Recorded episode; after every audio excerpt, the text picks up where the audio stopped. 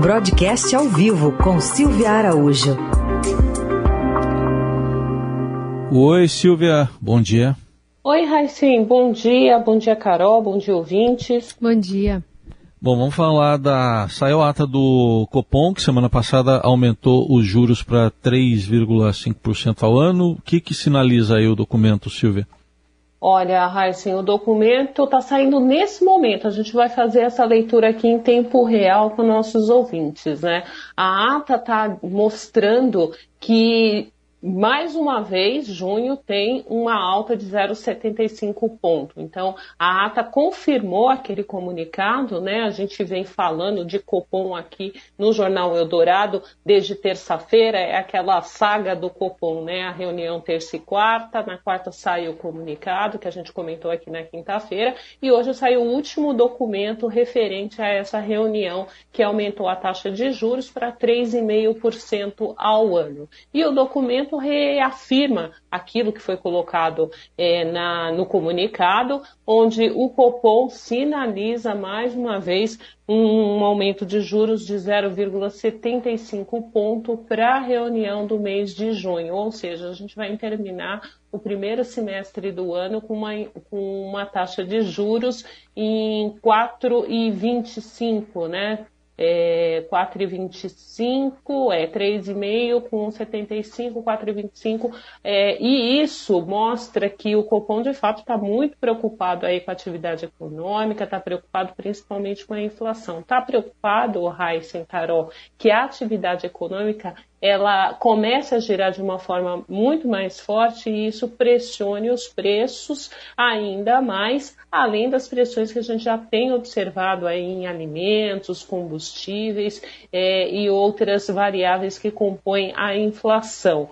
O Copom está sinalizando aqui também que ele está achando que essa atividade econômica ela deve ser mais forte no segundo semestre. E ele pontua aqui no documento que isso também vai ser efeito uh, do ciclo de vacinação contra a Covid aqui no Brasil. Então está achando que a vacinação vai começar de fato a acelerar, a gente vai ter essa vacinação mais forte é, no segundo semestre, com isso as pessoas começam a retomar é, aos trabalhos, aos trabalhos presenciais, também se reduz um pouco esses efeitos de isolamento social que a gente viveu muito, principalmente é, no mês de março e de abril, que acabou afetando alguns indicadores da economia, como produção industrial, vendas no varejo, mas com uh, o fim ou uh, diminuição dessas restrições de circulação de pessoas, o comércio informal, né, a atividade informal,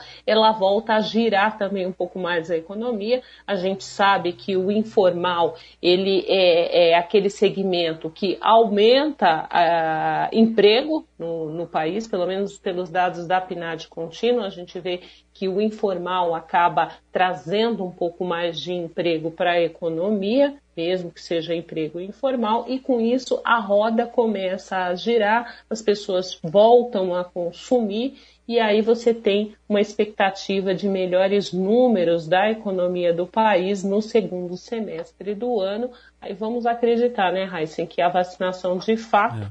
vai ocorrer de uma forma mais acelerada para, enfim, a gente ter aí um pouco mais de atividade econômica que está uh, precisando e que acaba gerando mais empregos, né, Raíssa? Que esses números aí, dados de empregos do, do IBGE, têm preocupado bastante com indicadores recordes de desemprego no país, né?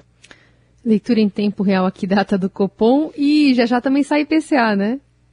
Já já sai IPCA, é o IPCA de abril, e aí ligando ao Copom, né, Carol, o, o índice de inflação, o IPCA, é muito importante porque é ele que baliza todo esse movimento aí de sobe e desce da Selic por parte da diretoria do Banco Central. E a expectativa para o IPCA de abril é de desaceleração.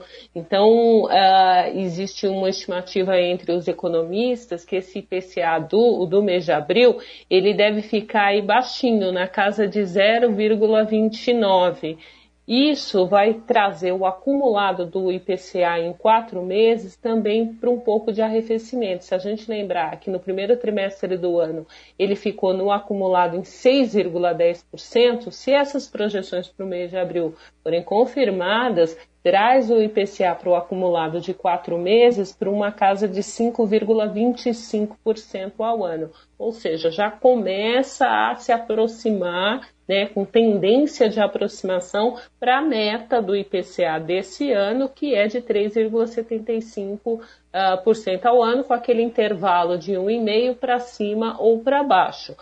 Esse 5,25, se confirmado no acumulado desse quadrimestre, do primeiro quadrimestre do ano, ele ainda está longe da meta, né? E é por isso que o Copom vai calibrando as taxas de juros de forma que esses indicadores de inflação, principalmente o IPCA, ele caminhe para o centro da meta. E na política monetária você controla é, os, pre, os indicadores de preço, na verdade você baliza, né? Porque você não pode falar em controle. Mas conforme você vai aumentando taxa de juros, a tendência é de você reduzir um pouquinho o consumo e com isso você tira um pouco de pressão sobre os indicadores de preço. Tá aí. Silvia Araújo, em tempo real aí com a ata do Copom e também aí com a projeções para a inflação. Quinta-feira ela volta aqui ao Jornal Dourado para falar mais de economia. Obrigado, Silvia. Até quinta. Oi, Você me permite aqui mais um detalhe que acabou de sair tá? claro. e é importante também, e aqui é notícia. Sabe aquele troca-troca lá do Ministério da Economia? Uhum. Ele foi oficializado pelo, pelo presidente Jair Bolsonaro na edição de hoje do Diário Oficial é, da União.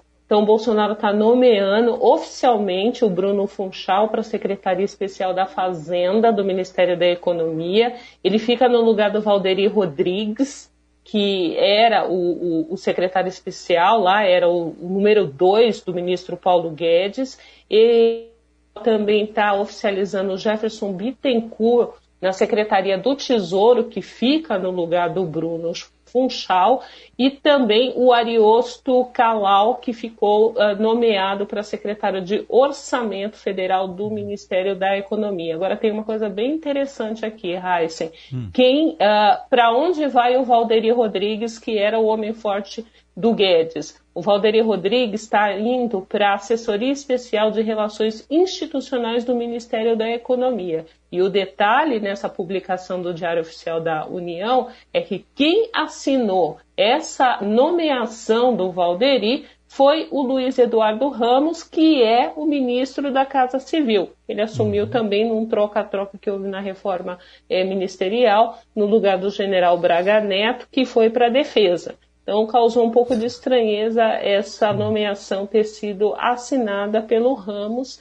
e a gente vai buscar é, para ver o que, que aconteceu aí, por que, que o Guedes não pôde assinar essa nomeação do seu número um, né, do seu homem forte, é. do seu ex-homem forte do Ministério da Economia. Esperamos que pare por aí, né, Raíssa? Porque já teve tanta mudança nesse ministério que acho que o próximo é o ministro Paulo Guedes, né?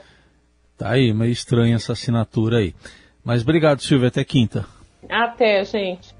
Vivemos em constante transformação e para ajudar as empresas a estarem conectadas com pessoas, nós criamos o Estadão Blue Studio, uma nova operação dedicada para criar soluções publicitárias inovadoras e orientadas à performance. O Estadão Blue Studio entrega projetos customizados, branded content, publicações e uma série de eventos consagrados pelo mercado. Não importa o tamanho do seu desafio, para nós sempre existe uma boa boa solução. Estadão Blue Studio, conteúdo de alta performance.